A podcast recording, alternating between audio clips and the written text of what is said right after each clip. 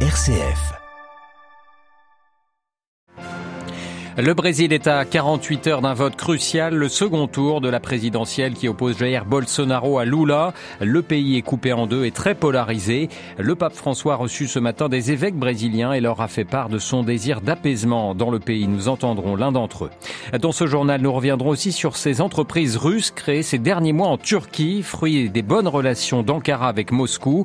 Nous irons aussi au Royaume-Uni où le nouveau Premier ministre Rishi Sunak maintient sa ligne ferme avec la France sur la question migratoire. Et puis nous retrouverons notre correspondant à Tanger au Maroc, le royaume chérifien qui vient de signer un partenariat vert avec l'Union européenne. Les détails à la fin de ce journal. Radio Vatican, le journal Olivier Bonnel. Bonsoir. Le second tour des élections présidentielles au Brésil aura lieu dimanche. Le pays est coupé en deux entre le camp du président d'extrême droite, le président sortant Jair Bolsonaro, et celui de Lula Ignacio da Silva, l'ancien chef d'État qui représente la gauche. Les deux finalistes qui doivent s'affronter ce soir pour un deuxième débat télévisé très attendu. L'issue de ce scrutin brésilien est très incertaine. Les sondages donnent les deux candidats au coude à coude. Dans le même temps, le pape François a reçu ce matin une délégation d'évêques brésiliens en visite à au Vatican. Le pape qui, dans ce contexte, leur a fait passer un message. Écoutons Monseigneur Raphaël Biernaski, l'évêque du diocèse de Blumenau au sud-est du Brésil. Il nous a transmis un très beau message en demandant à la Sainte Vierge, patronne du Brésil, la mère d'Aparecida, que tous les citoyens de la nation brésilienne, à l'occasion de l'élection présidentielle, puissent trouver la paix. Le Saint-Père a fait référence à un moment difficile, aux polarisations, à la radicalisation, et a demandé que cet épisode politique nous mène à la paix, dans une prospective d'espérance, de joie et d'unité. La paix est le moyen par lequel le peuple brésilien, dans son choix lors de l'élection, pourra regarder avec espérance son avenir.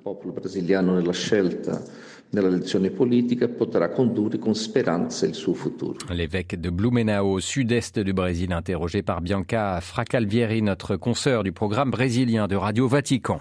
Le président brésilien sortant, Bolsonaro, qui a reçu le soutien aujourd'hui de Donald Trump, l'ancien président américain, un type super avec un très grand cœur. Votez pour lui, il ne vous laissera jamais tomber, a écrit l'ancien locataire de la Maison Blanche sur son réseau social, Truth Social. Trump qui s'est par ailleurs réjoui du rachat de Twitter dont il avait été exclu, euh, rachat par le milliardaire Elon Musk. Twitter est désormais entre de bonnes mains euh, et ne sera plus dirigé par des fous de la gauche radicale qui détestent véritablement notre pays, s'est réjoui l'ancien président américain.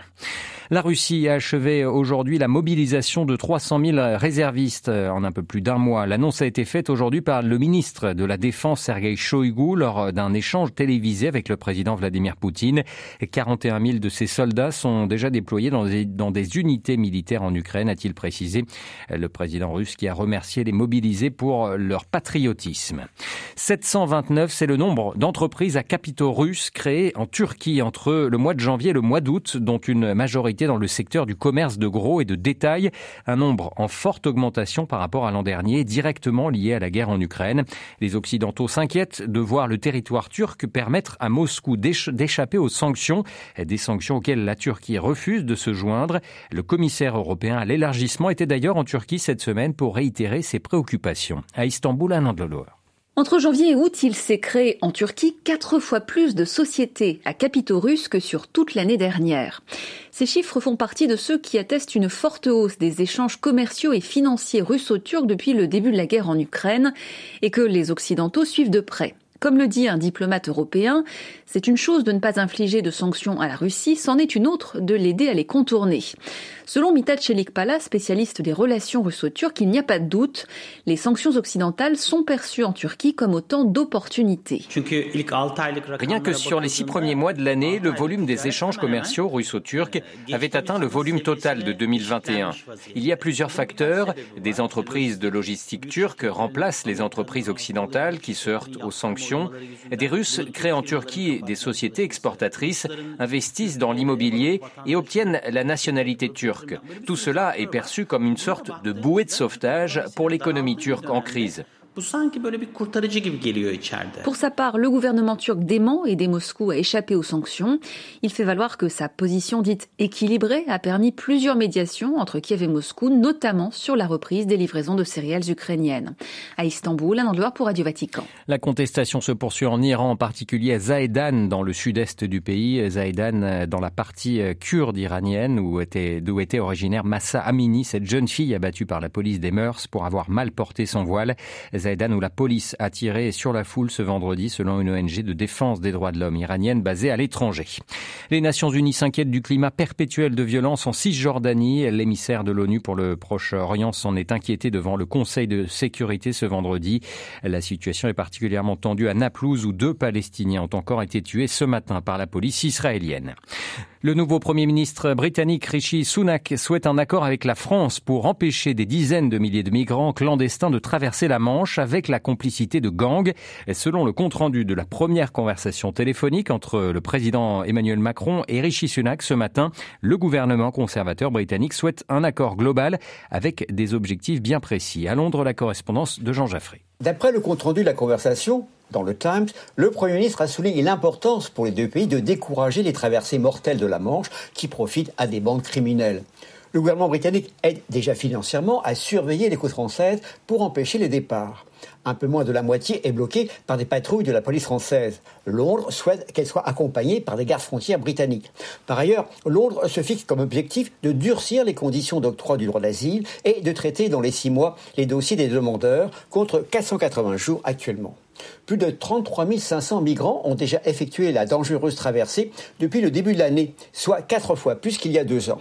La porte-parole de l'opposition travailliste, Yvette Cooper, a vivement critiqué, je cite, la gestion catastrophique du gouvernement, condamnant notamment le projet de renvoyer les migrants clandestins au Rwanda, ce qui est contraire au droit international. En outre, un rapport vient de dénoncer les conditions inhumaines d'un camp de transit dans le Kent. Le Brexit était censé régler la question migratoire, mais depuis, le Royaume-Uni ne peut plus renvoyer un migrant en situation irrégulière dans le pays de l'Union européenne où il est arrivé.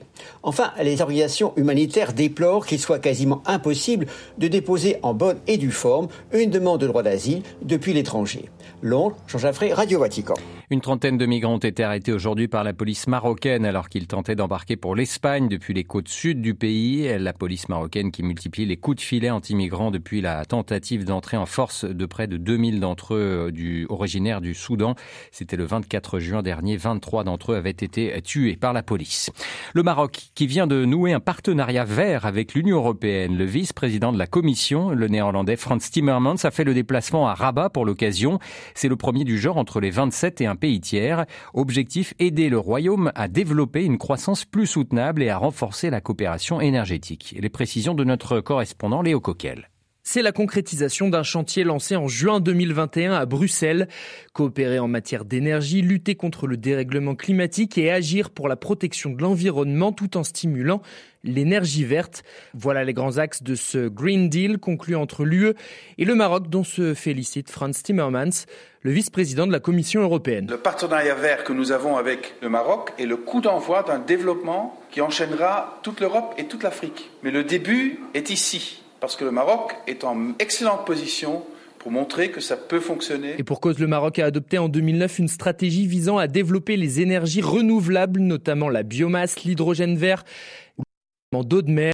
Actuellement, les trois quarts de l'électricité marocaine proviennent du charbon. Ce partenariat vert tombe donc au bon moment pour Nasser Bourita, le ministre marocain des Affaires étrangères. On est à la veille de la COP27 et c'est un moment important pour montrer que la discussion sur les changements climatiques, c'est d'abord une question de volonté, de vision, mais c'est une question d'actes. Des actes et un premier exemple, le déblocage de fonds.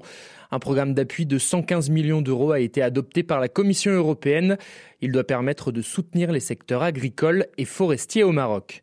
Léo Coquel à Tanger pour Radio Vatican. Voilà, avant de refermer ce journal, sachez que le pape François dialoguera avec des étudiants africains. Ce sera le 1er novembre prochain. Un événement en ligne intitulé Construire des ponts à travers l'Afrique et qui est organisé entre autres par le réseau panafricain de théologie et de pastorale catholique. Plus d'informations à retrouver en détail sur vaticannews.va.